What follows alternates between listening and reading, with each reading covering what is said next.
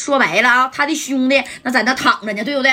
老八呀，那老八真是一点气儿都没了啊！这功夫，这夹带那你看那也不吱声了。戴哥知道啊，这三哥呀是有人触碰他的底线了啊！每个人都有一个底线，但是你呢，只要是触碰了这个人的底线，那这个人呢，我就告诉你，那就跟疯了一样啊！紧接着，你看这个大个就点了一下头，他也没说是叶俊荣。但是呢，他点头了，接着马三儿啊，那你看拿着九龙大开伞，啪啪的一下子就给他甩过去了。甩过去以后啊，直接嘎就干到肩膀上了啊，干到肩膀上，给这个大个疼的够呛啊。这白小航一看一个都没了，俩呀正好凑一双啊。紧接着小航抢过了三哥手中的这九龙大开伞，噗呲一下子照着这个胸前脯子就给他咔一脚就踹进去了。啊，把这小肋骨塞直接都给卡折了，卡折以后，那大个也是直接嘎四脚蹬腿了啊！你看这家代当时小航，哎，这白小航就说了，三哥平时啊那对我不错啊，那三哥呢在危难之际那也救过我，这事儿就不用三哥张罗他的手了，我白小航一个也是整俩，正好凑一双。今天在场的兄弟啊，谁也别说这个事儿。啊！我白小航这手都已经不干净了，还说那个干啥呀？哎，三哥，你看这下你满意不？这马三看见小航，啪啪的拍了拍三哥的肩膀啊！那白小航跟马三这小关系那就别提了。紧接着啊，那你看这谁呀？这马三就说了：“行，是我的兄弟，赶紧呐到小院院去赌叶俊荣去。”但是叶俊荣多奸呢，明显刚才打电话，加代都知道是谁了，赶紧撂下电话就跑了，那还住啥小院院呢？啊，不在小院院待了。但是叶俊荣呢，也没有说啊，夹个尾巴就回黑龙江，知道不？而他呢，咋的？猫在一个这小旅馆打电话，开始从黑龙江调人了啊。他一合计，行啊啊，夹代马三儿，你既然呢给我派去的这俩兄弟给整没了。那能行吗？啊，这以后我叶俊荣回黑黑龙江，那我咋混呢？对不对？那焦艳南跟满丽柱看见不都得笑话我呀？你看，哎，把这电话咔咔咔的打给了谁呀？黑龙江伊春的啊，这个两个哥们儿，哎，这两哥们儿平时平时啊跟他关系挺不错，哎，这死老二跟死老五的，这一接电话，喂，老二啊，你赶紧带着你的兄弟啊，从黑龙江伊春那嘎达把咱们的那几个人全给调来吧。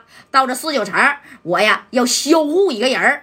你看这四老三一听，怎么的了啊？叶哥，你在那边混的不挺好吗？咋回事啊？咋回事？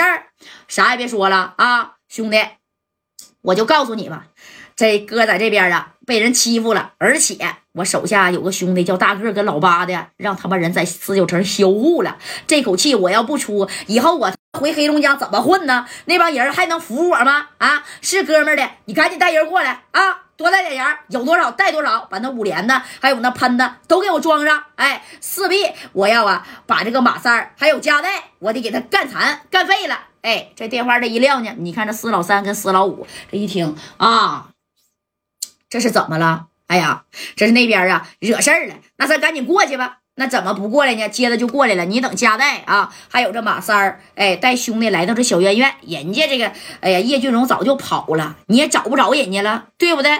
但是呢，这谁呀？这叶俊荣呢？那等着这帮兄弟这一到，人家这个四老三跟四老五从黑龙江宜春那边连夜开车往这边赶呢啊，开了是十多个点，带了将近六十号兄弟。哎，这六十号兄弟纯纯的小亡命，有一半呢是两牢释放的，从里边刚出来的啊。那你看，从里边刚出来的这两牢释放的，那都都啥呀？啊，咱该说不说的，那都有点啊，不怕没，不不怕死，这不对不对？哎，到时候汇合了以后，你看这谁呀？叶俊荣那小膀就炸着了啊！这咔咔咔的，这家炸着了以后，然后叶叶俊荣就说了：“哼，行。”兄弟们都准备好了吗？只要今天呢，跟加代啊，给他给我干趴下了，以后的事儿啊，我告诉你，回到黑龙江，你看兄弟咋表现就得了。那紧接着他就把电话直接给加代就打过去了，干啥呀？我当面对对面鼓的，我给你磕一下子。我我这帮人啊，别看才五六十号，纯纯的个顶个的，那可是小王命。你看这戴哥满世界找他呢，哎，他自个儿还打电话了。